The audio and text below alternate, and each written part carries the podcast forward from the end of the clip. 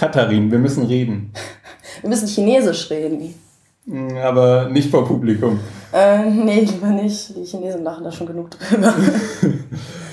Gut. Ähm, Genau. Willkommen bei der ersten offiziellen Episode von Fernostwärts. Äh, genau, wie, wie beim letzten Mal auch aus Beijing, diesmal allerdings aus meiner Wohnung. Nicht aus der von Nils. Ähm, genau. Ansonsten ein- einleitungsmäßig gibt es nichts mehr zu sagen. Ich hoffe, ihr habt alle die Nullnummer gehört und wisst, worum es geht. Oder was wir hier machen. Wir reden über Asien, beziehungsweise Ostasien. Und heute reden wir, genauer gesagt, über Hongkong, China und Demokratie und warum es da in letzter Zeit viel Krach gibt und warum Hongkong immer mal wieder in den Nachrichten ist.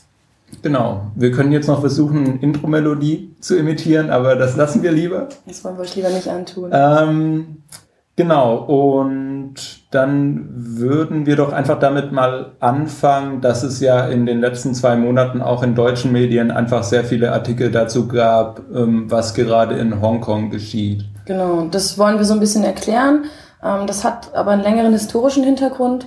Und ähm, das heißt, wir würden jetzt so ein bisschen mit der, mit der Geschichte anfangen, um kurz zu erklären, was so der ganz, was dahinter was in der ganzen Sache steckt. Aber erstmal so kurz für die Leute, wenn man sich, wenn man das jetzt nicht so direkt auf dem Schirm hat, Hongkong ist ähm, im Süden von China. Also es ist ganz im Süden von China und Hongkong an sich ist eigentlich eine Insel.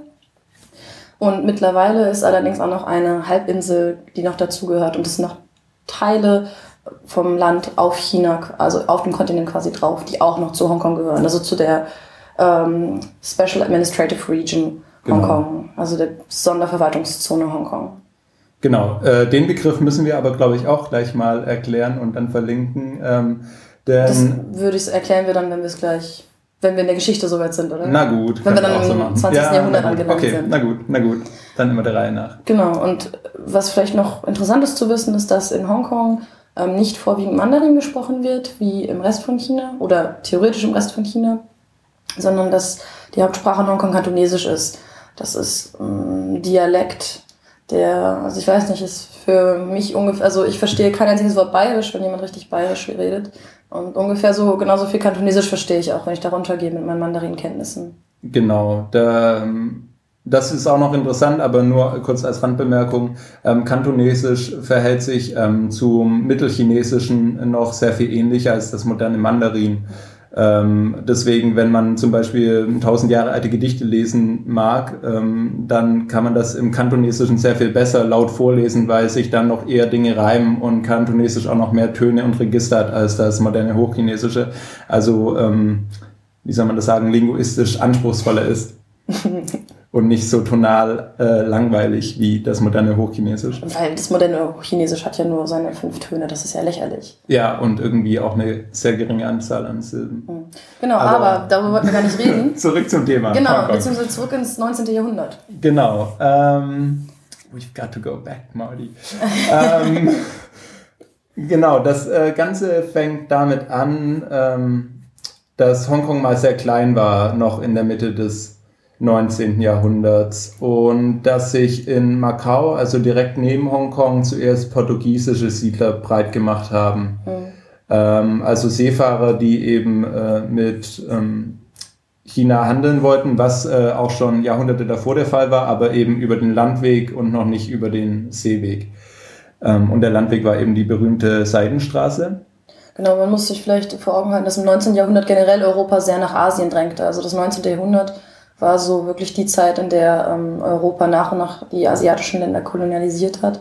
Ähm, und in der gerade Großbritannien sich halt diverse äh, große Stücke Indien groß äh, geschnappt hat in der ganzen Region. Das heißt, es gab so einen gewissen Drang, nach Asien zu gehen, und, aber Hauptmotivation war tatsächlich mit den Leuten zu handeln. Das heißt, man wollte Geld verdienen. Genau, und das führte dann auch ähm, zu gewissen Problemen, denn ähm, mit der Zeit ähm, hat es sich in China dann eben ein gewisser Opiumkonsum ausgemacht. Das ist auch ein bisschen umstritten heutzutage, ob es dann wirklich dann die halbe Bevölkerung war, die davon abhängig war, aber zumindest ein gewisser Prozentsatz. Und dieser Prozentsatz war hoch genug, dass ähm, Großbritannien mit dem Export von Opium aus Indien und aus anderen Kolonien nach China äh, genügend Geld verdient äh, hatte, so dass sie, als die Chinesen diesen Import von Opium unterbinden wollten, ähm, Kriege anzettelten, um äh, die Chinesen eben dazu zu zwingen, ähm, weiterhin zu handeln und auch eben Opium äh, den Briten abzukaufen. Ja. Genau, der, der Hintergrund der ganzen Sache ist halt, dass die Briten gerne und alle wollten, alle wollten gerne mit China Handel treiben, weil China interessante Sachen hatte. China hatte Seide, China hatte Tee.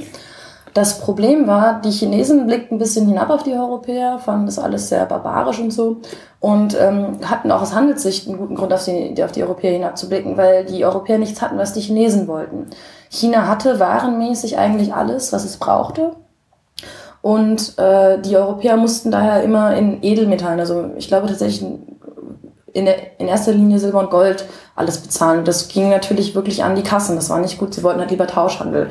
Und dann haben die Europäer tatsächlich eben angefangen, ah, okay, gerade Großbritannien hm, hat dann gesagt, na gut, machen wir das einfach mit dem Opium, weil sie halt auch die anderen Kolonien hatten, die da recht um die Ecke waren und mit denen man das gut anbauen konnte. Und als China dann eben dagegen vorgegangen ist, äh, kam es zu zwei großen Kriegen, nämlich den beiden Opiumkriegen.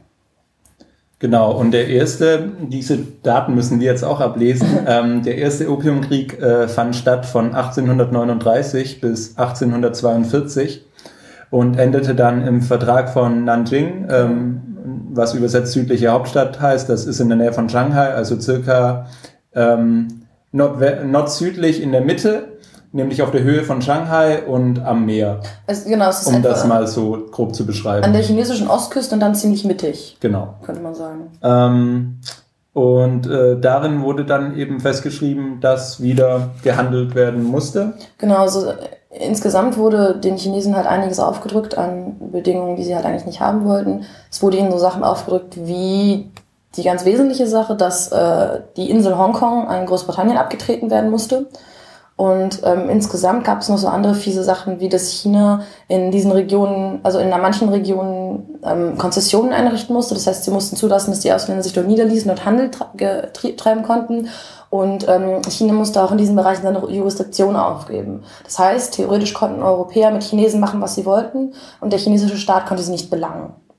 So wunderschöne Sachen. Das sieht man auch noch heute, wenn man dann zum Beispiel in Shanghai ist, äh, dass es da noch wirklich französische Viertel gibt ähm, und so weiter, wo dann auch äh, der Baustil sehr am europäischen angelehnt ist. Ja, definitiv.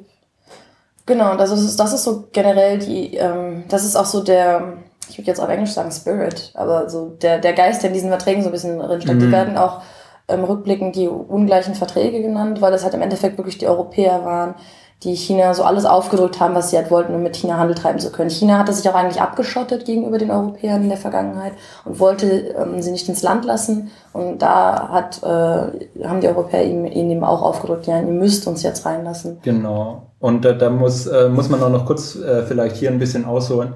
Ähm, dieser, diese Niederlage im ersten Opiumkrieg war auch ähm, für die Chinesen ein sehr herber Rückschlag was ähm, quasi die Staatsräson anbelangt. Also die Chinesen hatten auch noch im 19. Jahrhundert, ähm, das ist jetzt vielleicht ein bisschen äh, zu pointiert, aber ein Bild von sich selbst als Mitte der Welt.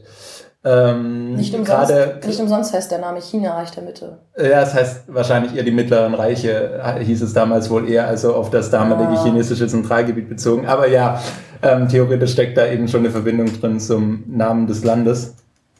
Also China heißt auf Chinesisch ähm, Zhongguo und das bedeutet eben Mitte und ähm, Staat, Reich. Reichland. Ähm, jedenfalls ähm, auch äh, wenn damals dann eben die Engländer und andere europäische Staaten Abgesandte an den Kaiserhof in ähm, Beijing sandten, dann war das oft, mh, hm, hatte nicht die Konsequenzen, die sie sich erhofft hatten, weil die Chinesen eben doch ein bisschen eigenbrödlerischer und überheblicher waren, als sich die Engländer das ähm, normalerweise so vorstellten. Also ich glaube, man kann sich das, vielleicht sollte man es sich nicht so vorstellen, aber um mal einen Vergleich zu wagen, hatten die Chinesen gegenüber den europäischen Völkern auch so ein gewisses äh, Niederschauen aller wir auf Barbaren. Ja. Also was die Chinesen eigentlich als Barbaren bezeichneten, waren die Reitervölker im Norden, aber äh, sie hatten trotzdem auch ein distinktes Gefühl von wir sind besser kulturell, militärisch insgesamt als diese anderen komischen Menschen, die da jetzt mit Schiffen zu uns herfahren und unbedingt unseren Tee und unsere Seite abkaufen wollen. Und äh, die Niederlage im ersten Opiumkrieg ähm, war dann eben nicht die einzige im 19. Jahrhundert, ähm, die dann dieses überhebliche Selbstbild Chinas ähm, äh, zum Verblassen brachte. Und das hat eben auch dann für die weitere politische Entwicklung des gesamten Landes dann noch einige Folgen, nämlich dass nachdem Japan Geht es äh, vielleicht ein bisschen weit? Es geht vielleicht ein bisschen weit. Ich würde es nur gerne kurz erwähnen, weil ich nicht weiß, wann wir zu dem Thema zurückkommen werden. Und man kann es ja kurz erwähnen. Aber prinzipiell ist es ja erstmal wichtig, dass es halt, dieser Einsch dass es halt dieser Einschnitt war für das chinesische Selbstbewusstsein im 19. Jahrhundert. Also bis zu diesem Zeitpunkt. Ja. Also das ist ja, weil wenn wir jetzt auf Hongkong zu sprechen kommen wollen. Ja, ja. Jedenfalls Chinesen Einschnitt im Selbstbewusstsein, Selbstbewusstsein nicht mehr so toll. Und äh, danach war natürlich die große Aufgabe des chinesischen Staates und von chinesischen Denkern Wege zu finden, wie denn China jetzt wieder toll und groß werden konnte. Das sollte man halt im Hinterkopf behalten. Ja. Sorry, dass ich unterbrochen habe. Das ist kein Problem. nur, ähm, genau, wir, das mit der Stunde, das habe ich im Hinterkopf, dass wir gesagt hatten. Ah, okay, ja, das schaffen wir eh nicht. Aber gut. Vermutlich nicht, nee. Genau, aber genau, also Hongkong äh, ging die Insel Hongkong, ähm, die 1841, also die selbst in den 40er Jahren irgendwie nur ein paar tausend Einwohner hatte und ein paar Fischer, insgesamt waren es so 10.000 Leute, ähm, ging dann äh, 42 äh, nach dem Vertrag, in dem Vertrag von Nanjing an die Briten. Ähm, 1860 kam noch Kowloon dazu. Das ist eine Halbinsel, die auch Teil von Hongkong ist. Wir tun in die Shownotes eine Karte rein, dann könnt ihr das, könnt ihr das ein bisschen sehen. Und ähm, diese beiden, diese beiden Gegenden gingen erstmal unbefristet an die Briten. Das heißt, zu dem Zeitpunkt war nicht festgelegt, wann sie zurückgehen würden oder ob sie zurückgehen würden. Und äh, 1898 kamen dann noch äh, die New Territories dazu. Das ist noch extra Land, was eben auf dem Kontinent ist und was dann auch noch äh, dazu kam. Der Unterschied war aber, dass die Briten diese New Territories nur gepachtet haben. Das haben die Chinesen denen nicht freiwillig gegeben. Sie haben die halt gezwungen. Ähm, aber sie haben diese, pa diese, aber diese Pacht lief halt nur für 99 Jahre.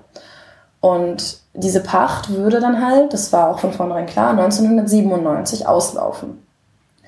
Der Witz ist halt, dass in diesen ganzen, an diesen fast 150 Jahren von 1800, nee, sind 150 Jahre, 155, von 1842 bis 1997 hat sich halt in Hongkong unheimlich viel getan. Also aus dieser kleinen Insel mit ein paar tausend Leuten und ein paar Fischern ist tatsächlich einfach eine riesige Metropole geworden, die allein, aus, allein wegen, wegen ihrer Lage ein Handelsknotenpunkt geworden ist in der gesamten Region. Und auch wenn es in, in, also in Haupt, im, im Festland China mal politische Querelen gab, zum Beispiel ähm, die Taiping-Rebellion, da können wir vielleicht auch irgendwann anders mal drüber reden, also, ja, mal schauen. Vielleicht können wir es auch am Ende noch eine Aftershow machen und noch ein paar Begriffe ausfinden oder so. Ich weiß es nicht. Wir, wir werden einfach mal sehen, wie sich das entwickelt. Also genau, die kurze Geschichte ist, es gab viele politische Querelen in China und die Leute, die davor flohen und eben nicht fliegen konnten, sind dann äh, über Land nach Hongkong geflohen, wenn möglich. Und ähm, dadurch kam, gab es halt viel Influx an Menschen und aber auch an äh, Menschen mit technologischem Wissen, gerade aus Shanghai und natürlich die ganzen Ausländer. Das heißt, das war quasi ähm, eine, ein Ort, an dem sich äh, diese ganze Internationalität und dieser ganze Handel wirklich mit Chinesen und Chinesen, diesem Wissen aus China und der chinesischen Wirtschaft vermischte. Und das wurde eben dieser Knotenpunkt in Asien. Mhm.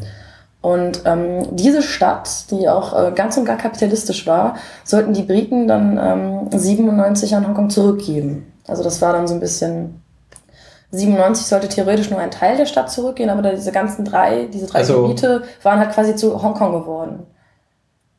Genau, du, du hast jetzt gerade gesagt, sollten die Briten 1997 an Hongkong zurückgehen. Äh, an äh, China. Genau, genau, genau. Das hatte sich dann eben so etabliert. Ähm, dadurch, dass der Vertrag über die New Territories eben 1997 auslief, ähm, wurde sich dann wahrscheinlich aus politisch-taktischen Gründen dazu entschieden, ähm, auch die ganze Stadt Hongkong ähm, zusammen mit den New Territories an die Volksrepublik China zurückzugeben. Genau. Und da haben dann, ich glaube, das war 97, wer war der britische Regierungschef? War das Thatcher? Nee, Thatcher war in den 80ern. Ich, ah, stimmt. Ich weiß, sie hat, sie hat irgendwie. Sie hat das ist leider, das ist leider die Zeit, in der wir äh, noch sehr jung waren und deswegen nicht sehr viel mitbekommen so haben von nicht, internationaler Politik. Das ähm, nicht ganz so genau erinnern. Ähm, genau. Schieben wir es mal auf die, schieben wir es mal auf die Show Notes. Das genau. steht dann in den Show Notes nachher. Wir schreiben uns das euch dann noch auf. Genau, aber der Punkt ist dann, ist eben 1997 haben halt Großbritannien und China einen Vertrag abgeschlossen, in dem eben Hongkong an China zurückging, aber nicht einfach so. Weil das war, es war, also es war wirklich von vornherein klar, dass man diese kapitalistische Megastadt nicht einfach zurückgeben konnte, also nicht einfach zurückgeben konnte an China und China, dieses sozialistische China, ähm, würde sich diese Stadt auch nicht einfach einverleiben können. Das wäre tatsächlich aus sozialer Hinsicht und aus wirtschaftlicher Hinsicht wäre das tatsächlich sehr, sehr schwierig geworden. Vermutlich vor allem aus sozialer Hinsicht. Ja, weil China, ich, ich stelle mal wieder als steile These in den Raum, heute, heute wäre es sehr viel mehr möglich als noch 1997. Ähm, da war China ja. zwar auch schon im Aufschwung und Shanghai war auch schon viel größer, als es noch in den Anfang der 80er Jahre war.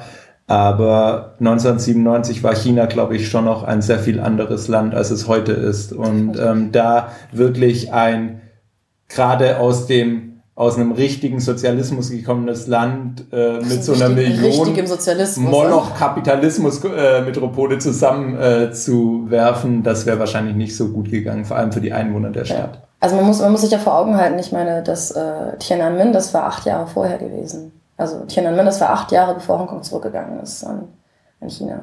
Genau, wir führen das jetzt auch nicht weiter aus, da kommt ein Link in die Show, genau. um ein bisschen Zeit zu sparen.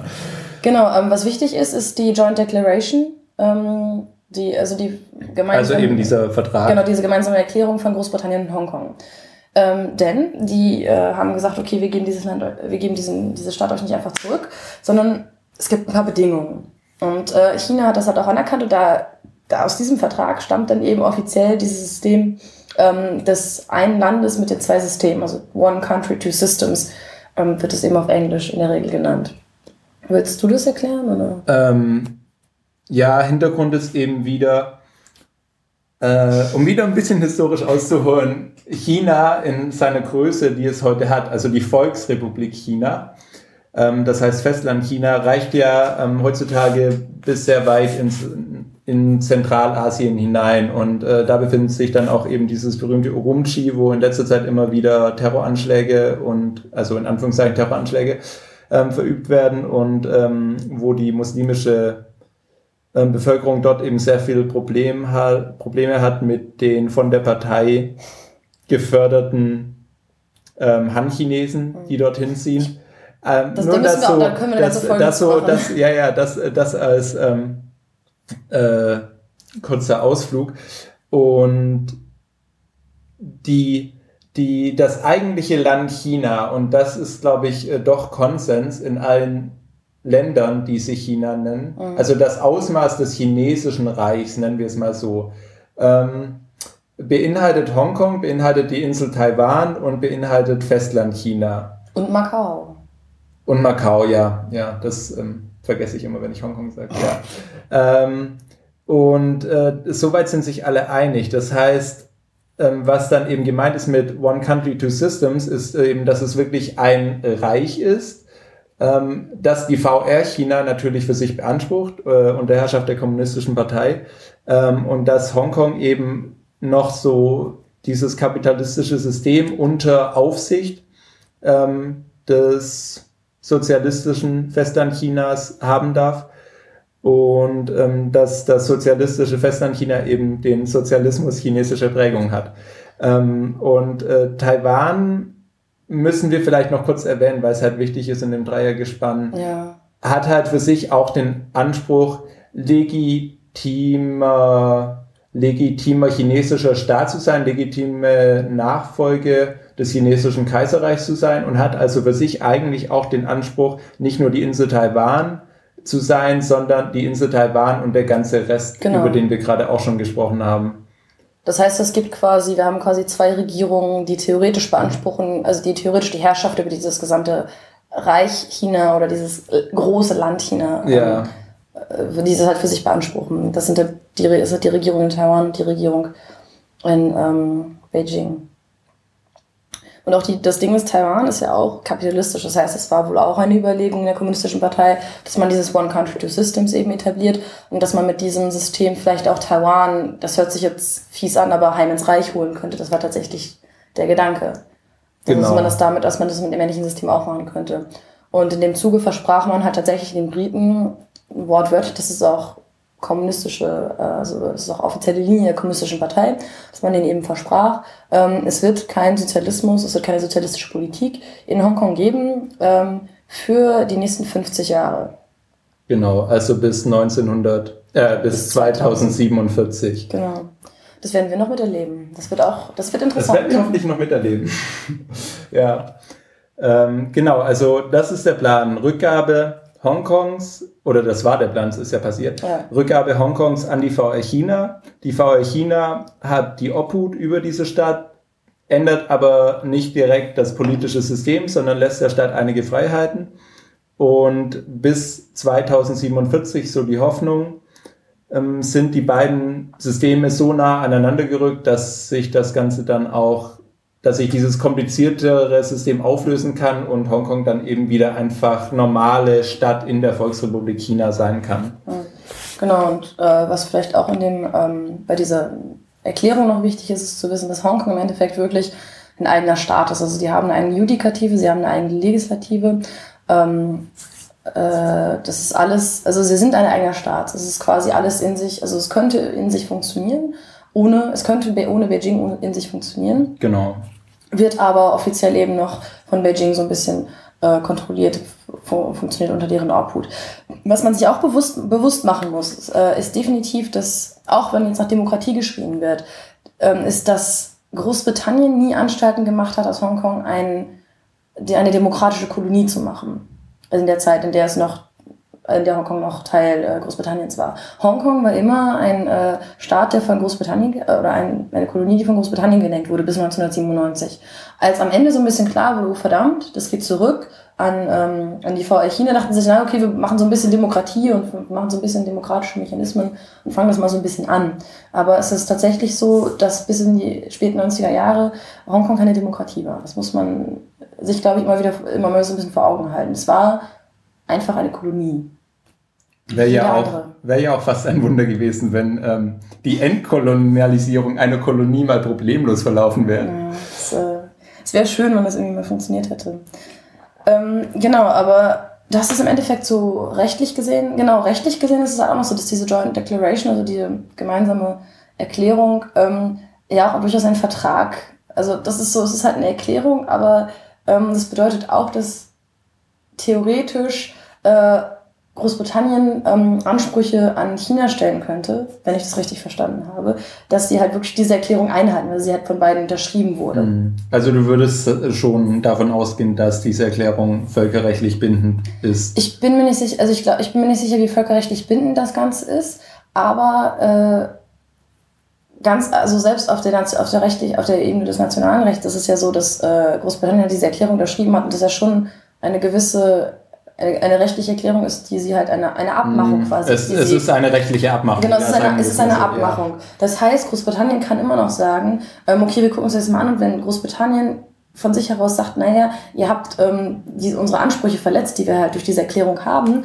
dann äh, kann Großbritannien immer noch hin und sagen, also wenn die Regierung offiziell sagt, ihr habt unsere Ansprüche verletzt, dann kann sie halt auch sagen, okay, wir stellen irgendwelchen Handel mit euch ein oder sowas. Also da, da kann sie halt, aber da muss Großbritannien mhm. jetzt erstmal hinkommen. Das heißt, es ist ein interner äh, ein innerer Prozess innerhalb von Großbritannien, äh, wo Großbritannien für sich feststellen muss, okay, wir haben hier Ansprüche und diese Ansprüche wurden verletzt.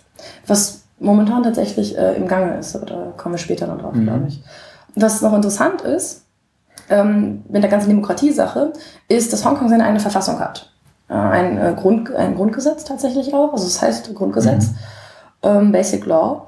Und in diesem Basic Law, in diesem Grundgesetz steht, dass der Chief Executive, das ist so eine Art ähm, Premierminister oder also Präsident von Hongkong, oder wenn wir sagen Bürgermeister von der Stadt, das kommt dem nicht ganz das so nah. Kommt, es klingt wahrscheinlich ein bisschen zu, ähm, zu unwichtig. Zu, ja, zu niedrig von der Position her. Ja.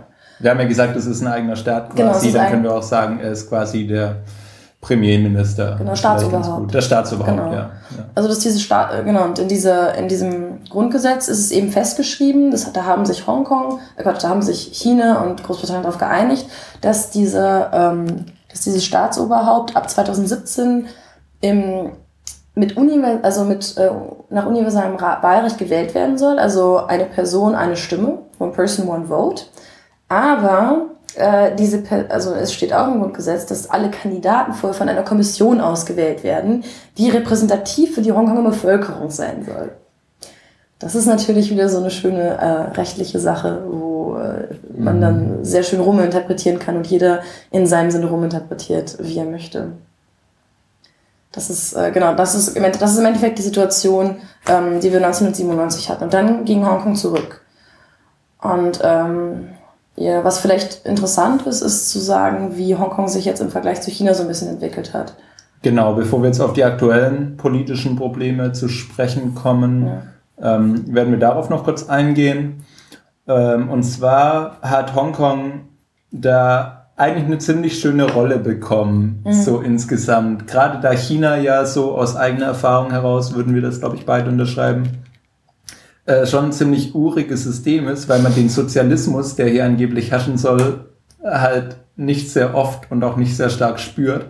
Äh, zumindest als Ausländer bekommt man den eigentlich nicht zu spüren ähm, hat Hongkong quasi so eine liberale Sonderrolle auf der, ja, auf der Karte Chinas bekommen. Das heißt, wenn man hier zum Beispiel in China, sagen wir mal, zwei Jahre lebt, ähm, dann kann man sein Visum in Hongkong verlängern lassen. Also man reist aus dem Land aus, ist dann in Hongkong und das ist dann eben so der Hauptanlaufpunkt für Ausländer, die dann da zwei Tage hingehen, ihr Visum verlängern lassen, mhm. trinken gehen, dann auch nach Macau, weil da Glücksspiel erlaubt ist und dann wieder zurück nach Peking oder Shanghai ähm, und dann wieder ihrem Job hier nachgehen als Experts.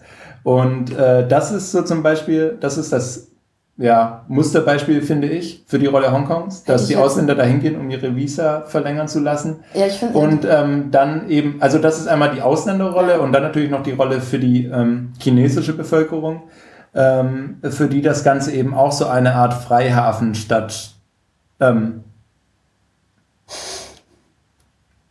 ich habe mich versprochen und jetzt fällt mir das Wort nicht mehr ein. Einen Freihafen darstellt, einen ja. Freihafen darstellt. Ja, ähm, weil ähm, inzwischen wurden die äh, Gesetze dafür auch verschärft, aber es war dann eben auch möglich, ein, ähm, nach Hongkong zu gehen als schwangere Frau genau. und dort äh, zu gebären. Und äh, das Kind erhielt dann eben wahrscheinlich vor 1997 noch einen britischen Pass. Nee, nee, also es geht schon, es ging schon um die Zeit nach 1997. Also ja, ja, klar, klar, aber davor müsste es ja eigentlich ein britischer Pass gewesen das sein. Ist kein, es ist nicht, es ist kein britischer Pass, es ist, ähm, ich habe so, ich habe so, so diese Dinger mal in den Händen gehabt. Ich, okay. Also es ist, es ist, ähm, die, die Leute gelten nicht komplett als britische Staatsbürger, es ist irgendwie äh, britische Staatsbürger in über, also nicht okay, also, britische Staatsbürger in Übersee, ja, sowas in die Richtung. Okay, okay. Also mit Einschränkungen. Genau, aber so. sie haben okay. schon verdammt viele Rechte. Ja. Was eigentlich interessanter ist, ist halt, dass die chinesischen Frauen, also chinesische Frauen tatsächlich dorthin gegangen sind, gar nicht mal wegen dieses Passes, dann, sondern nach 97, weil Hongkong zum Beispiel ein deutlich besseres Gesundheitssystem und Bildungssystem hatte mhm. als der Rest des Landes. Und das ist auch, also das wurde von den Chinesen halt auch ganz klar so gesehen. Deswegen sind Leute eben dann gegangen und haben probiert für ihre Kinder, ja, keine Hongkonger Staatsbürgerschaft, aber so ein, das, das ein Recht, besseres Leben genau. vielleicht, ähm, wenn man es mal äh, einfach so sagt. Ja, das ähm, und ja, das, das spielt vielleicht auch ein bisschen mit rein. Ähm, ich glaube nicht, dass der Anspruch eben immer war, China zu verlassen. Also ähm, der Anspruch ist wirklich tatsächlich da dann einfach ähm, Vorteile zu sehen und die nutzen ja. zu wollen. Und ähm, inzwischen äh, soweit ich weiß, gibt es inzwischen im Verlauf der letzten zehn Jahre schärfere Gesetze, die das ähm, unterbieten sollen, unterbinden sollen, dass äh, Festlandchinesen nach Hongkong gehen, um dort ihre Kinder zur Welt zu bringen. Ja, genau. Also Und ich glaube sogar auch ein Hongkongisches Gesetz, genau, nicht nur ein Festland-China-Gesetz. Es ist ein Hongkong-Gesetz, äh, dass äh, Frauen, die schwanger sind, ab einem bestimmten Monat verbietet, nach Hongkong einzureisen, soweit ich das verstanden habe. Also tatsächlich, Chine also chinesische Staatsbürgerinnen, die schwanger sind, ab einem bestimmten Monat dürfen nicht nach Hongkong, ähm, weil Hongkong einfach, das, das Problem ist, es ist natürlich auch wieder Hongkong-Problem. Man muss sich halt einfach vorstellen, dass wir Hongkong haben. Äh, Hongkong ist verdammt groß als Stadt, aber äh, China ist gigantisch. Und dass einfach äh, Hongkong selbst mit einem kleinen Influx von chinesischen Frauen, die ihre Kinder dort kriegen wollen, äh, nicht umgehen kann. Das hat einfach nicht die Kapazitäten dafür. Das heißt, es ist auch ein Problem für das Hongkonger Bildungs- und Gesundheitssystem, wenn diese Leute halt alle dorthin kommen und von diesem System profitieren wollen. Das heißt, dieses Gesetz ist eben aus Selbstschutz entstanden und der tiefere Grund für dieses, äh, für diese Probleme ist natürlich die wirtschaftliche ich würde jetzt Disparität sagen, das wieder so ein Anglizismus. ist der, der Wirtschaft, der, der, die, ist der Unterschied im wirtschaftlichen Niveau oder der Wirtschaft, im Niveau der wirtschaftlichen Entwicklung von China und Hongkong. Mhm. Weil Hongkong da einfach tatsächlich äh, ein ganzes, das muss man tatsächlich einfach sagen, Hongkong ist da ein ganzes Stück weiter als Festland China. Und äh, ich habe mal, also das ist so ein bisschen, ähm, das ist vielleicht ein bisschen weit hergeholt, aber für, man kann sich zum Beispiel erinnern, wie die DDR und die BRD zurückgekommen sind, weil da ist natürlich die, Nachwir die Nachwirkungen von den wirtschaftlichen Unterschieden, die es damals gab, merkt man immer noch. Und damals war es natürlich so, dass die BRD viel auch aufgefangen hat als äh, der wirtschaftlich erfolgreichere Staat. Und in diesem Fall ist es mhm. tatsächlich so, dass der wirtschaftlich äh, unterentwickeltere Staat einfach der deutlich größere ist. Das Und heißt, dass die Minorität, die wirtschaftlich entwickelte, das eben nicht auffangen kann. Genau. Durch Länderfinanzausgleich. Wobei es in diesem Fall, glaube ich, gar nicht um so ein Auffangen geht. Ich glaube tatsächlich, wenn man so, diese Wanderung verhindern wollte, müsste sich Gesamtchina, müssten Gesamtchina und Hongkong zumindest auf einem annähernd gleichen mhm. Niveau sein, was den Entwicklungsstandard angeht. Und ich weiß nicht, wenn man hier in China mal auf dem Land ist oder so, das ist, das ist illusorisch äh, bis, 19, bis ja, 2047.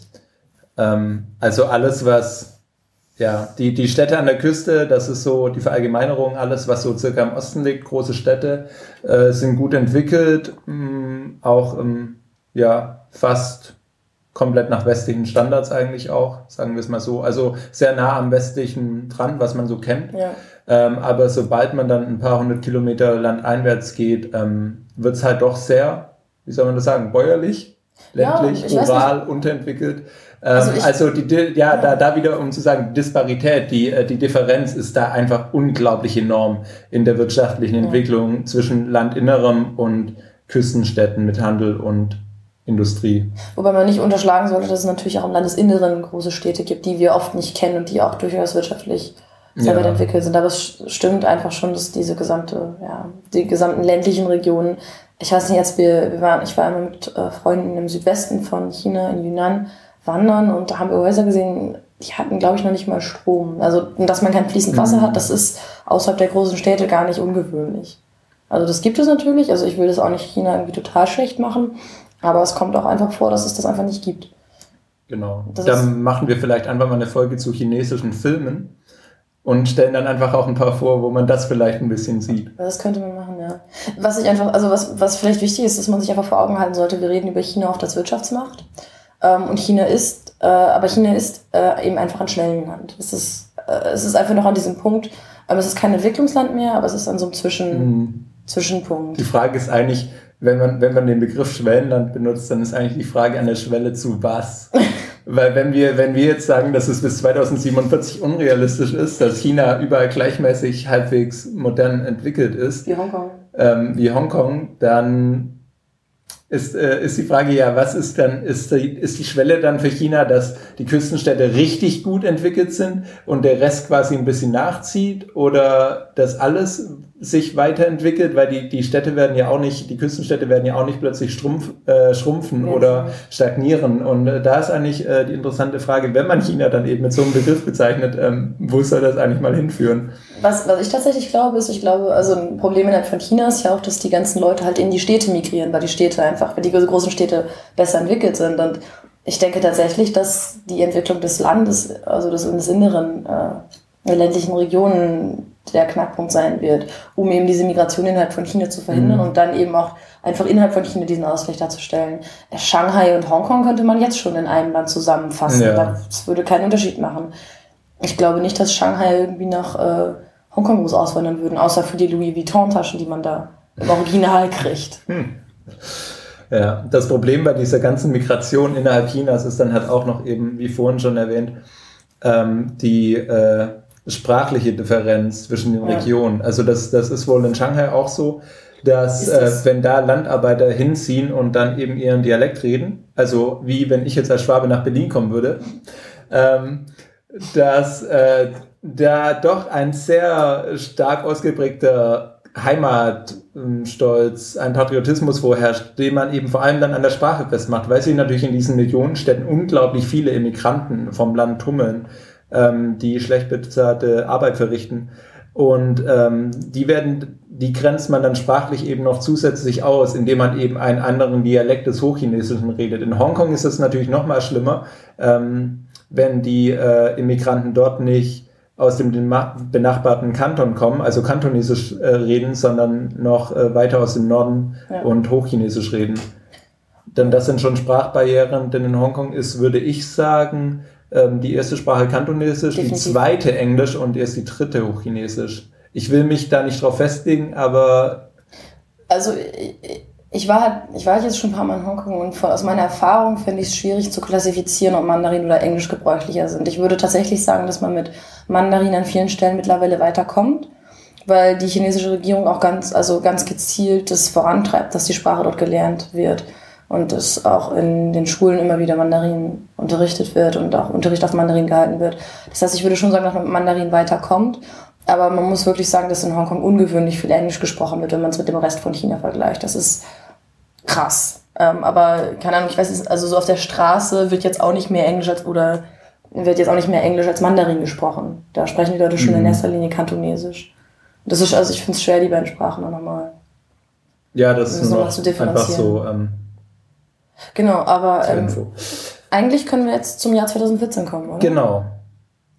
Denn ihr habt da hoffentlich, wenn man so Medien konsumiert, äh, wahrscheinlich schon mindestens einen Artikel gelesen über Hongkong und Wahlrecht und irgendwelche Probleme. Und Proteste. Und also Proteste namens die Leute, die, Occupy. Die, Leute, die mir folgen, also ich habe das auf jeden Fall retweetet und mich aufgeregt über Dinge. Ich habe mich aufgeregt über Dinge. Ähm, also ich mag die Stadt einfach sehr gerne und deswegen äh, es tut mir so ein bisschen weh, das alles mal zu sehen und dann, äh, ich weiß nicht. Wobei ich natürlich den Luxus habe, dass ich als Ausländerin über ein Land rede und selber von den Entwicklungen nicht tangiert bin, im mhm. Gegensatz zu Freunden von mir. Genau, aber um das Problem jetzt mal zusammenzufassen, das da gerade so rumgeistert, ähm, in Hongkong versucht die chinesische Regierung in letzter Zeit eben mehr Einfluss ähm, durchzusetzen. Konsistent eigentlich seit 97. Sie ja, aber gerade nimmt es eben wieder eine gewisse Ausprägung an, sagen wir es mal. Was auch damit so. zu tun hat, dass wir eben seit, dass China eben seit 2012 einen neuen Präsidenten hat, Xi Jinping, ähm, der von seiner ganzen Politik her in eine Richtung geht, die tendenziell strenger ist als das, was wir vorher hatten.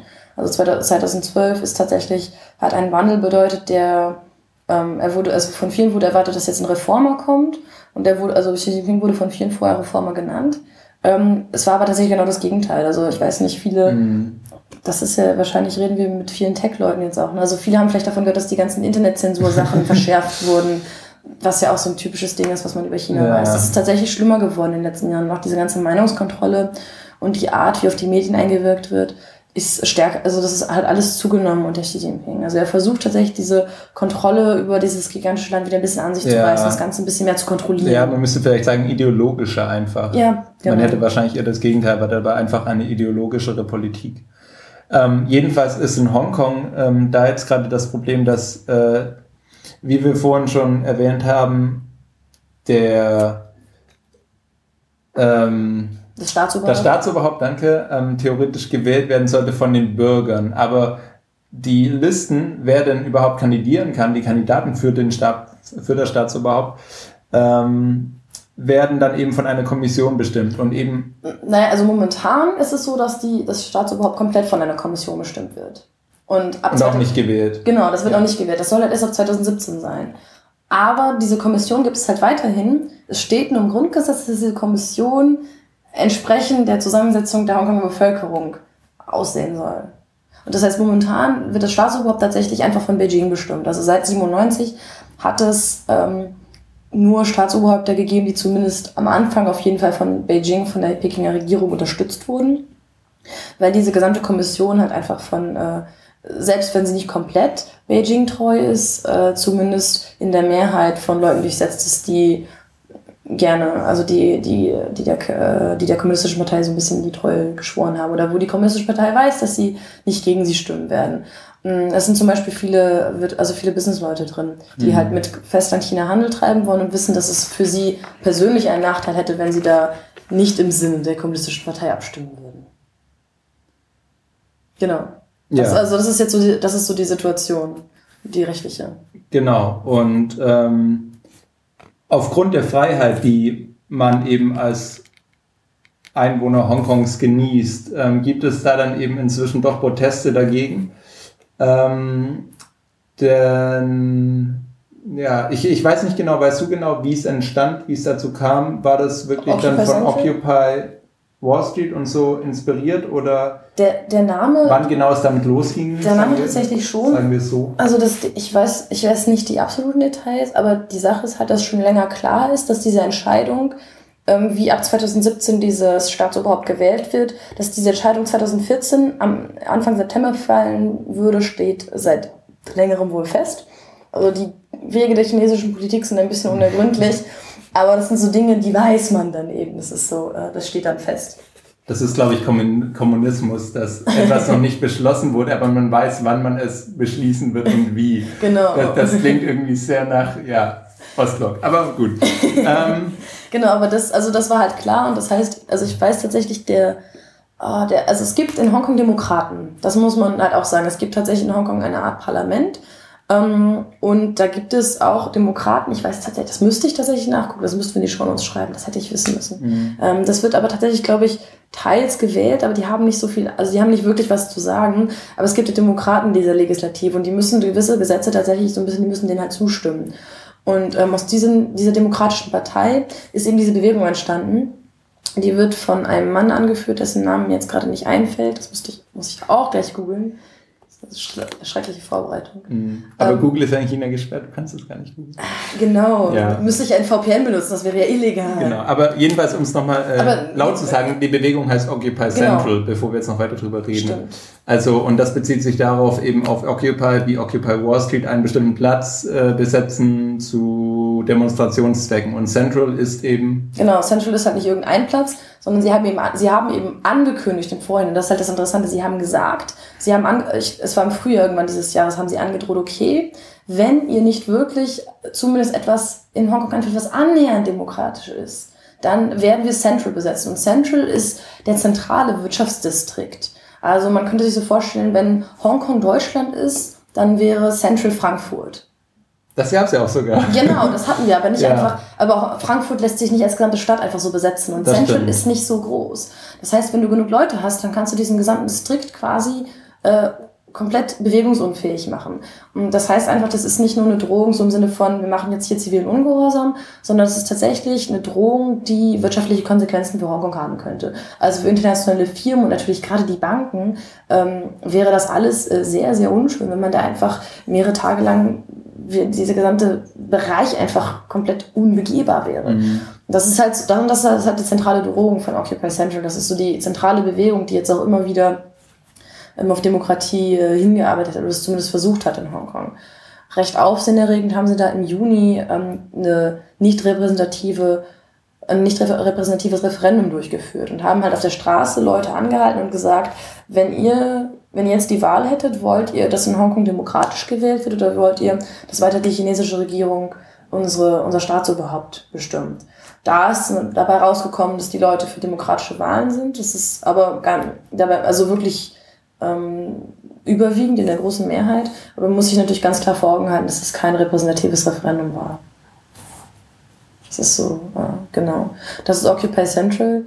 Ähm, mhm. Und die ganze Sache, also diese ganzen Spannungen sind halt die letzten Monate über einfach schlimmer geworden. Also im Juni hatte die chinesische Regierung ähm, ein Papier rausgebracht, wo eben drin stand, ja, ähm, die Richter in Hongkong müssten auch Patrioten sein und das äh, chinesische Vaterland äh, lieben und unterstützen. Ähm, dann kam natürlich, da ging es dann halt wirklich richtig los, dass aus Hongkong viel Gegenwind kam und alle sagten, na, wie könnt ihr das tun? Das ist undemokratisch. Ähm, und ihr wollt, äh, wir haben noch nicht mal freie Wahlen, ihr wollt uns auch noch die, Jud wollt uns auch noch unsere Judikative untergraben. Dann kamen noch in letzter Zeit andere schöne Ansätze, wo es hieß, naja, wenn man äh, Demokratie in Hongkong diskutiert, müsste man natürlich auch die Interessen der Wirtschaft in Erwägung ziehen. Das heißt, Demokratie wäre ja vielleicht nicht wirtschaftsfreundlich, was auch natürlich eine sehr zynische Aussage ist, durchaus.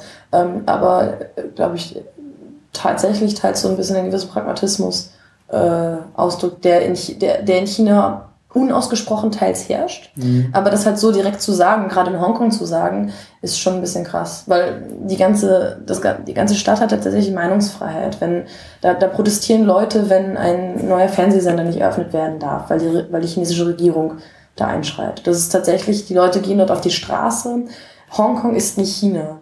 Das muss man halt, ja. also ja, man muss ja, tatsächlich sagen. also, Ich habe es immer wieder gemerkt, als Edward Snowden nach Hongkong gegangen ist. Mhm. Ähm, hieß es immer wieder, ach, Edward Snowden ist in China. Was nicht stimmte. Also mhm. Edward Snowden war in Hongkong und es ist einfach, was die freie Meinungsäußerung angeht und auch ähm, die, die, die Aktivität der Zivilgesellschaft angeht. Das ist ein ganz, ganz anderes Niveau als äh, China. Und ich, also teils finde ich, also wenn ich sehe, was in Hongkong abgeht, glaube ich, dass wir so ein bisschen so eine, so eine aktive Zivilgesellschaft auch in äh, Deutschland durchaus mal gebrauchen könnten. Also wir mhm. sind nicht irgendwie schlecht dabei oder sowas, aber Hongkong ist schon krass. Gut, es ist vielleicht auch einfacher, wenn man halt nur eine Stadt hat. Das darf man vielleicht nicht vergessen. Und wenn man einen großen Feind hat und einen, ja, also solange ja, man alle sagen, wir wollen Demokratie. Das ist eine sehr klare Lage eigentlich, wenn man eben im Lager der Demokraten ist. Und es ist halt eine Stadt, die du quasi, da hast du natürlich auch mehr Verschworenheit. Ja. So ein Land, auch jetzt so ein kleines, in Anführungszeichen, wie Deutschland, muss halt auch erstmal zusammenbringen in den verschiedenen Regionen. Und natürlich hat ein Bayer auf dem Land nicht die gleichen Wünsche wie irgendjemand in Köln oder sowas. Also das ist. Ich finde es schön, dass du Köln jetzt als Großstadt äh, da so reingebracht hast. Naja, für deutsche Verhältnisse. Ja. ja. Jedenfalls, ähm, ne, das, das natürlich auch noch so. Also ich glaube jetzt nicht, dass das alles die Superdemokraten sind, sondern das funktioniert wahrscheinlich einfach in so einer Stadt, in so einer Metropole sehr gut, die eben so eine Geschichte hat, wo man sich klar abgrenzen kann, wo man einen Feind hat und auch einen gezielten Wunsch. Ja, klar, und ich glaube, äh, wenn auch die Art der Demokratie ist ja bei weitem nicht unumstritten ich meine, es wird zwar nach Demokratie gerufen, aber die Hauptforderung von Occupy Central momentan ist ja noch nicht mal, ähm, dass es richtige Demokratie gibt, oder was halt richtige Demokratie, oder sagen wir Demokratie, wie wir sie aus Deutschland oder aus ähm, den USA kennen, mhm. sondern die Forderung ist tatsächlich nur, dass ähm, jeder kandidieren kann. Also sie wollen quasi diese Hürde für die Kandidatur erniedrigen sie, äh, oder niedriger machen. Sie wollen halt, dass diese Kommission tatsächlich unvorgenommen ist. Also die Kommission, die diese Kandidaten vorher prüft vor der Wahl, ähm, soll tatsächlich irgendwie repräsentativ sein und soll es den meisten, also soll es den Kandidaten, wenn sie nicht irgendwie, ich weiß nicht, in Vorstrafen oder sowas mhm. haben, soll halt den Leuten ermöglichen, unabhängig von ihrer politischen Richtung, ähm, zu kandidieren. Das heißt ja noch nicht mal, dass die Leute gewählt werden würden, zwangsläufig. Sie wollen halt einfach diesen Auswahlprozess genau, es ist, ja, es ist tatsächlich ein Streben nach mehr Demokratie, nicht nach einer bestimmten politischen Richtung. Genau. Es geht tatsächlich nur um das Format, um die Technik des Wählens, nicht ja. um das, was eigentlich im Endeffekt dabei dann rauskommt. Genau. Und selbst, also wenn, wenn man sich vorstellen würde, dass sämtliche Kandidaten für die Bundestagswahl bei uns voll von einer Kommission durchgewunken werden müssten, da, wir würden niemals sagen, dass das Demokratie ist, aber es wäre halt für Hongkong definitiv ein Schritt nach vorne. Oder ne, nicht nach vorne, aber ohne es zu werten, sagen wir einen Schritt in Richtung Demokratie. Ja, außerdem, äh, es ist ja, glaube ich, in den meisten Systemen so, also bei uns, ah, ich will mich nicht blamieren, schlagen die, stellen ja auch die Parteien jeweils ihren Kandidaten. Ja. Ähm, das heißt, wir können uns ja eigentlich auch nicht entscheiden, sondern wir werden vor die Wahl gestellt, wen wir wählen möchten. Aber kannst du nicht auch als Parteiloser kandidieren? Das müssten wir rausfinden. Das müssten wir rausfinden. Dass, äh, das ist bestimmt das Bildungssystem Deutschlands. Das daran liegt, dass, dass wir das nicht das wissen. Äh, Aber theoretisch wählt man ja mit der Erststimme den Abgeordneten ja, stimmt. und mit der Zweitstimme eine Partei. Und ja. die Partei ähm, hat das dann stimmt. die Mehrheit und kann deswegen dann jemanden zum Kanzler wählen. Genau, aber die Partei, genau, aber, aber genau, ich weiß es ja. Weil die Parteien, äh, die Partei, es kann ja nicht jede Partei bei der Bundestagswahl einen Kandidaten aufstellen, sondern die Partei muss ja ähm, eine bestimmte Anzahl an Unterschriften sammeln. Und ich das glaub, ist halt. 5000. Aber genau, das ist halt diese, ja. wieder diese, diese demokratische Legitimation, ja, dass du halt, also ähm, eine Partei muss von einer bestimmten Anzahl der Bevölkerung unterstützt werden, um diesen Kandidaten aufstellen zu können. Von daher, so, das ist um diese Vorauswahl ein bisschen treffer. Aber es ist halt eine krass andere Situation, als wenn du sagst, wir haben hier jetzt diese 50 Leute. Natürlich, und natürlich. sie setzen ja, sich hin und ja. sagen und, und stimmen das, einfach ab. Welche das eine ist quasi ein Filter würden. von unten, das andere ist ein Filter von oben. Genau. Ja. Genau, aber das ist die Forderung. Äh, genau, das ist, das ist das, was auf dem Spiel stand ähm, bis letztes Wochenende. Ja. Muss man äh, leider, nee, vorletztes Wochenende mittlerweile. Vorletzten. Ich habe mein Zeitgefühl irgendwo zwischen Berlin und China verloren, deswegen. Ähm, äh, bis vor einigen Tagen. Äh, ich, meine, ich meine tatsächlich, dass es am, äh, ich meine tatsächlich, dass es an, also es war vorletztes Wochenende am Sonntag, oder Samstag oder Sonntag, an dem Wochenende kam das halt raus. Die chinesische Regierung hat nämlich, äh, hat jetzt nämlich entschieden, was sie tun möchte und hat sich natürlich äh, gegen diese, diesen Demokratieentwurf entschieden, von dem wir gesprochen haben. Es war zu erwarten, also mhm. es hat zwar Ende Juni, Anfang August, äh, äh, Ende Juni, Anfang Juli massive Proteste in Hongkong gegeben. Und das war wirklich tatsächlich mehrere Stunden lang ununterbrochen. Leute liefen dort lang. Es waren Massen an Menschen. Also, und es ist tatsächlich so, dass diese ganze Demokratiebewegung auch bis vor kurzem ein recht gutes Standing in der Bevölkerung wohl hatte. Und letzt, äh, vor zwei Wochen hat die chinesische Regierung dann jetzt eben entschieden, dass sie diese Demokratie nicht einführen möchte, sondern dass sie eben weiterhin dieses, äh, dieses Komitee weiterhin von Beijing aus besetzen möchte im Endeffekt. Also mhm. Also sie hat gesagt, dass ähm, dieses Komitee weiterhin in der Hand von Beijing bleiben soll. Das ist die Essenz dessen, äh, was jetzt rausgekommen ist. Und die Frage ist halt, wie es jetzt weitergeht. Also es gab halt viel Gegenwind aus Hongkong. Viele Leute haben gesagt, das geht nicht. Und Occupy Central hat gesagt, wir machen dann, dann machen wir halt Occupy Central. Mhm. Also so im Sinne von, wir, wir machen euch dann jetzt wirklich Stress und Probleme.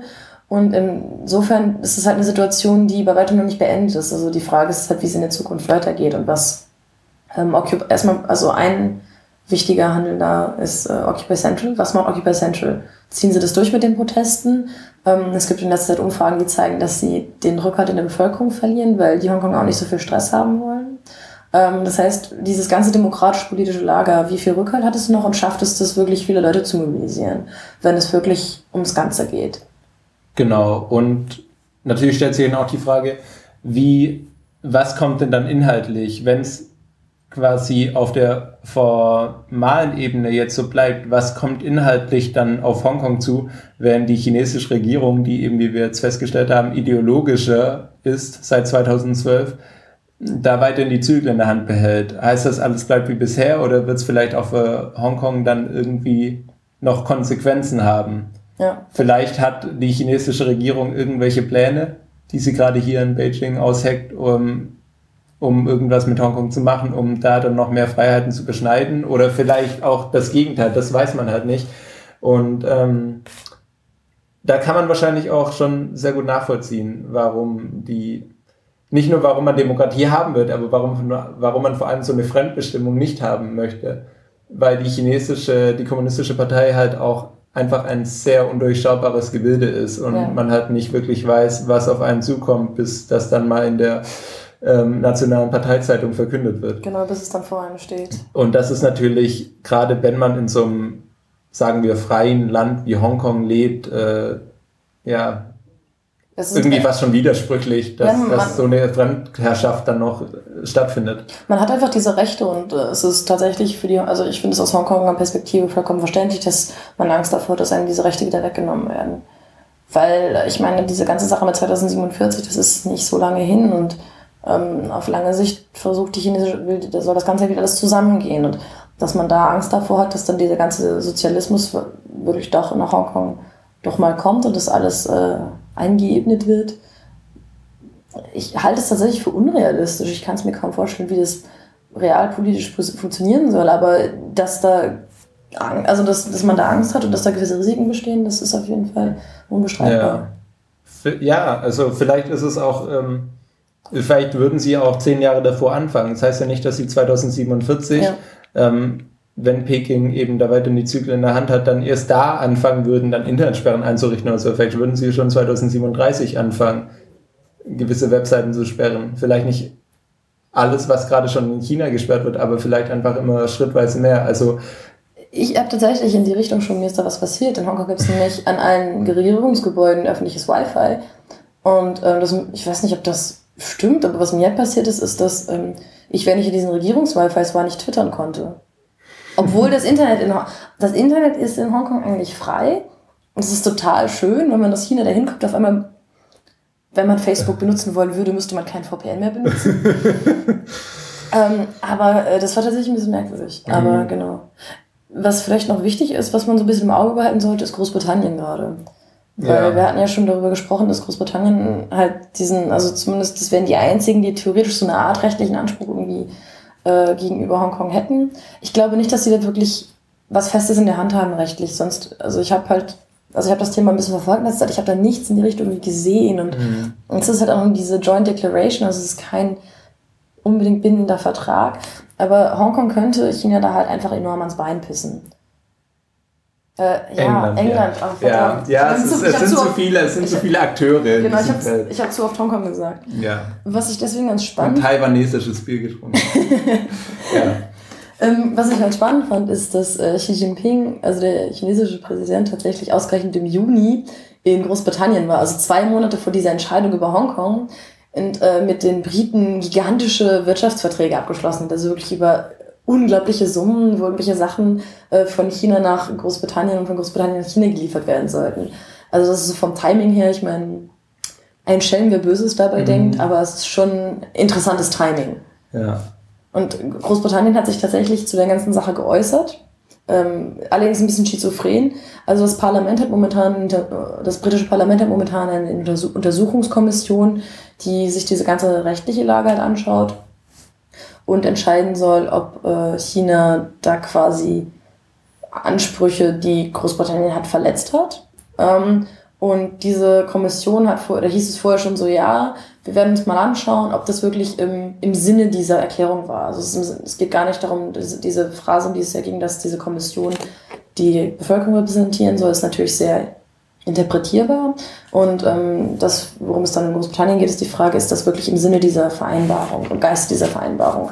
Gleichzeitig hat aber die, ähm, das Außenministerium Großbritanniens Großbritannien hat gerade eine konservative Regierung, muss man sich auch kurz vor Augen halten, hat äh, offiziell gesagt, dass äh, das eigentlich alles okay ist und erstmal nicht so, sich da nicht so einmischen will. Also das war alles sehr, es war alles sehr zurückgehalten, zurückhaltend und aber generell haben sie das erstmal positiv kommentiert, mhm. positiv neutral. Das heißt, aus der Ecke, also zumindest von der britischen Regierung, wird man vermutlich nicht viel hören. Diese Untersuchungskommission ist eben eine parlamentarische Untersuchungskommission. Das heißt, es kann sein, dass die Opposition da ein bisschen mehr Rabatz ja, macht. Das kann natürlich sein. Ja, sehen wir es mal aus der positiven Perspektive. Also wenn wir jetzt pro-demokratisch denken. Mhm. Ähm, es gibt immerhin ein Land, das quasi irgendeinen gewissen Anspruch hat, sich einmischen zu können. In den meisten internationalen Konflikten, die wir gerade so haben, ist das ja leider nicht der Fall, dass ja. irgendjemand tatsächlich Anspruch äh, geltend machen könnte ähm, irgendwie was zu sagen Seite, zu haben. Auf der negativen Seite ist dieses Land Großbritannien. Ja. Das, äh, genau, aber das wäre so, oder? Also das wäre so. Ich würde ich würd gerne noch kurz einen Ausblick machen, vielleicht mit den Artikeln hier, weil mhm. ähm, äh, ich habe jetzt die Tage auch noch einen Artikel aus dem Economist gelesen und zwar vom 26. Juni 1997, ähm, der eben davon handelt, dass der eben rechtfertigen will, ähm, warum denn Hongkong jetzt einfach so an China zurückgeht, weil man, also wie schon gesagt, wir waren jung hm. ähm, und in der Grundschule.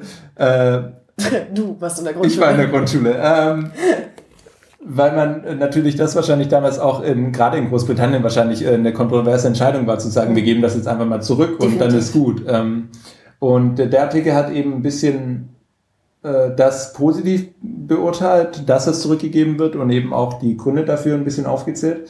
Und da gab es dann am Ende eben noch dieses schöne Zitat, ähm, dass ähm, China, also immer jetzt aus der Sicht von 1997 heraus, ähm, China durch billige Arbeit ähm, äh, einen ökonomischen Aufschwung hatte, auch trotz der Meinungs, der Meinungsunfreiheit, trotz der Unfreiheiten in China aber dass diese Unfreiheiten eben sich äh, nicht kompatibel sein mit einer, sagen wir, wie nennt man sowas dann heutzutage, Dienstleistungs-, IT-Wissensgesellschaft. Also, nein, nein, nein, äh, das sind ja diese soziologischen Dinge, dass wir ja. eigentlich, wir waren mal quasi eine ja, ja, Industriegese ja, Industriegesellschaft okay. und dann heutzutage ist das ja Wissensgesellschaft. Also da, da gab es ja. diese Schlagwörter dann, die man so bei der BPP lesen kann.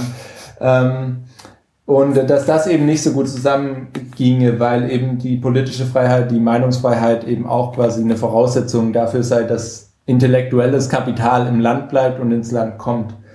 Mm, und dass sogar das auch sehr streng regierte Singapur ähm, freie Wahlen hat mit ähm, allgemeinem Wahlrecht. Mhm. Und äh, das ist eben so die Hoffnung, die eigentlich dahinter steckte.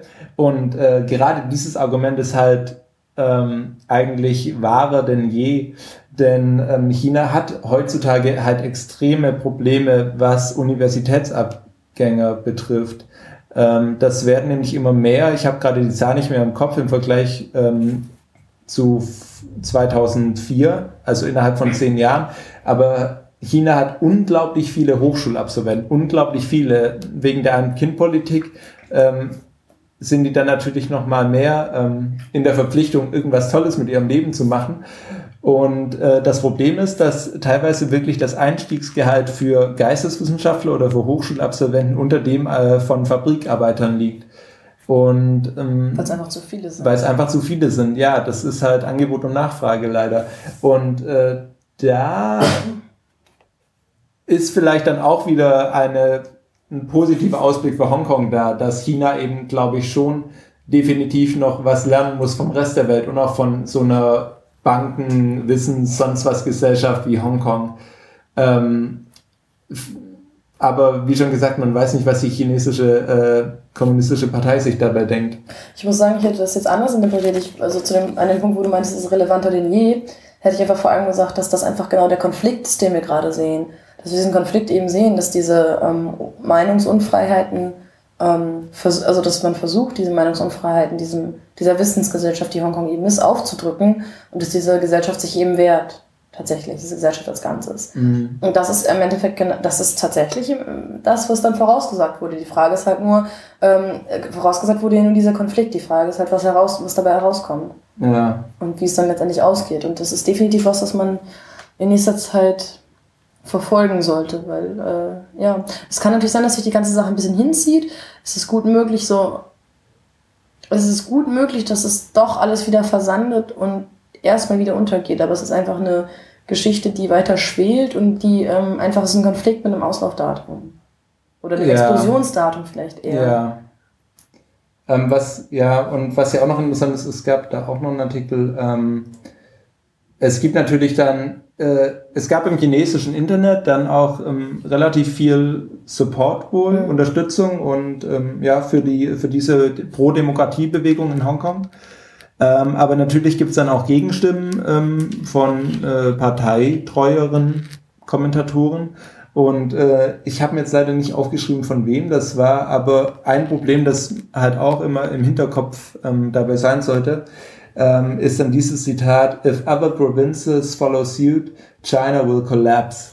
Und ähm, gerade im Blick dann eben auf den muslimischen Nordwesten und auf Tibet ist das halt dann nochmal eine ganz andere Frage. Wenn die ja. VR-China Hongkong als legitimen Teil ihres Herrschaftsgebietes sieht, dann ähm, darf man natürlich dieser einen Provinz, wenn wir es dann so nennen wollen, nicht zu viele Freiheiten eingestehen im Vergleich zu den anderen, weil naja, der Status das, das ist, eine, das ist, glaube ich, schon etwas, das, das die KP da immer im Hinterkopf hat. Ich, ich würde es anders sehen. Also ich würde also Hongkong hat einfach schon ganz klar noch einen krassen Status, ähm, aber ich glaube einfach, wenn man halt mit die Demokratie würde eine faktische Unabhängigkeit bedeuten. So würde ich es sehen. Das ist gar nicht mal dieses Mehr an Freiheiten, weil dass die Hongkonger dieses Mehr an Freiheiten haben, ist unumstritten. Aber diese Demokratie würde sowas in Richtung Unabhängigkeit mhm. bedeuten, also zumindest politische Unabhängigkeit. Und das ist ja genau das, äh, wonach Tibet und Xinjiang, also diese muslimische Region, streben. Ja. Und ich glaube, das wäre der Punkt, wo äh, diese anderen beiden Regionen explodieren könnten. Ja, das stimmt. Also so, ja. ich würde es so, so eher sehen. Das hat tatsächlich dieses Unabhängigkeitsding ist. Ich, ganz ehrlich, wenn die, wenn Xinjiang oder Tibet das äh, in diesen Grad an Autonomie hätten, den Hongkong momentan hat, wären sie, glaube ich, froh.